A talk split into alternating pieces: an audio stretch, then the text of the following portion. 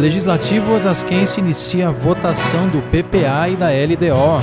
A audiência pública discute políticas públicas para surdos em Osasco. Evento solene comemora a Semana da Cultura Racional. Estes são os assuntos da edição de hoje do nosso podcast. O seu resumo comentado de notícias sobre a Câmara Municipal de Osasco.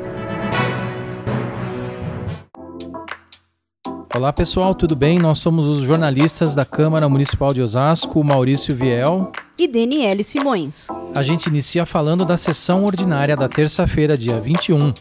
Exatamente, Maurício. Foi a 22 segunda do ano e que teve recorde de duração com mais de seis horas de trabalhos.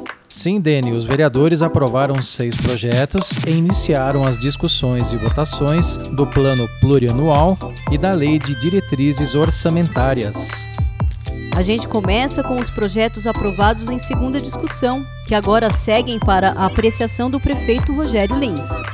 Isso mesmo, destacamos dois desses projetos, ambos de autoria do Executivo, que propõem mudanças no Conselho e no Fundo Municipal do Idoso. É importante lembrar, Maurício, que essas mudanças vão garantir a ampliação da participação do Conselho do Idoso, com o ingresso de representantes da Ordem dos Advogados do Brasil. Já as alterações no Fundo do Idoso dizem respeito à fiscalização das atividades, permitindo a criação de mecanismos mais eficientes, de acordo com sugestão do Tribunal de Contas do Estado. E agora a gente passa a falar do Plano Plurianual, o PPA, e da Lei de Diretrizes Orçamentárias, a LDO, que começaram a ser discutidos e votados pelos vereadores. Pois é, o Plano Plurianual é o planejamento dos investimentos em políticas públicas para os próximos quatro anos. O documento foi batizado de Osasco do Futuro. Ao todo, o projeto contempla 19 eixos temáticos divididos em 54 programas. Já a Lei de Diretrizes Orçamentárias é o planejamento para o orçamento de 2022, com estimativa de 3 bilhões e 600 milhões de reais. As pastas que devem receber maior investimento são a da saúde, com quase 1 bilhão, e da educação, com quase 900 milhões de reais. Vamos ouvir um trecho da participação da presidente da Comissão de Economia e Finanças da Casa, vereadora Elza Oliveira, sobre o trabalho de análise dos dois projetos. Nós fizemos duas audiências públicas para discutir o tema, para esclarecer todas as dúvidas aqui dos colegas. Tivemos também uma reunião com o secretário de Finanças, que veio prontamente aqui também nos auxiliar aqui, enquanto comissão de Economia e Finanças e também enquanto vereadores para nos orientar. Esses dois projetos foram aprovados em primeira discussão e agora precisam passar por nova votação antes do retorno para a sanção do prefeito. Essa votação deve acontecer na semana que vem. E agora o assunto é língua brasileira de sinais, mais conhecida como Libras. Sim, Denise, foi o assunto tratado na audiência pública sobre o Dia Nacional da Luta da Pessoa com Deficiência, celebrado na terça-feira. A audiência foi organizada pela Comissão do Idoso, do Aposentado, do Pensionista e das Pessoas com Deficiência, tendo como proponente o vereador Laércio Mendonça, que avaliou os objetivos do encontro.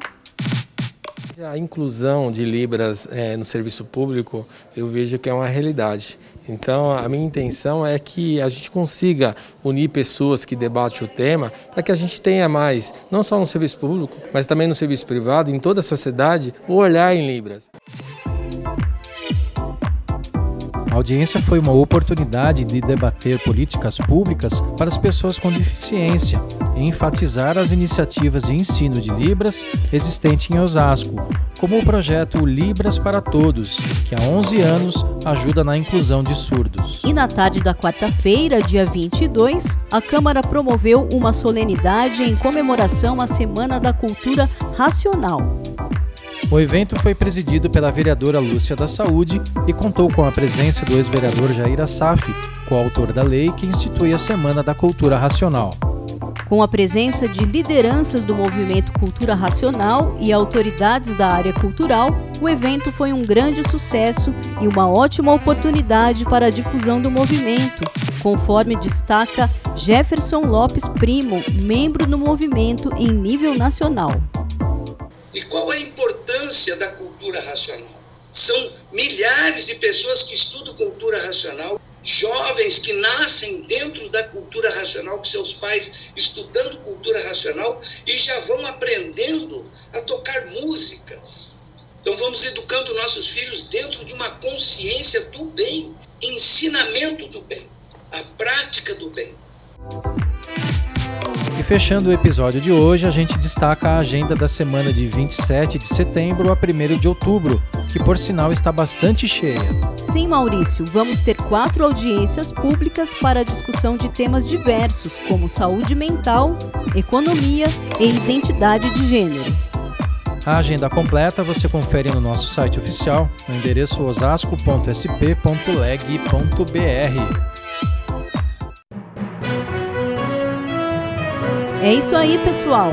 A edição do nosso podcast dessa semana fica por aqui. Esta é uma produção da Divisão de Comunicação Social da Câmara de Osasco. A gente agradece a companhia de vocês. Um grande abraço e até a próxima edição.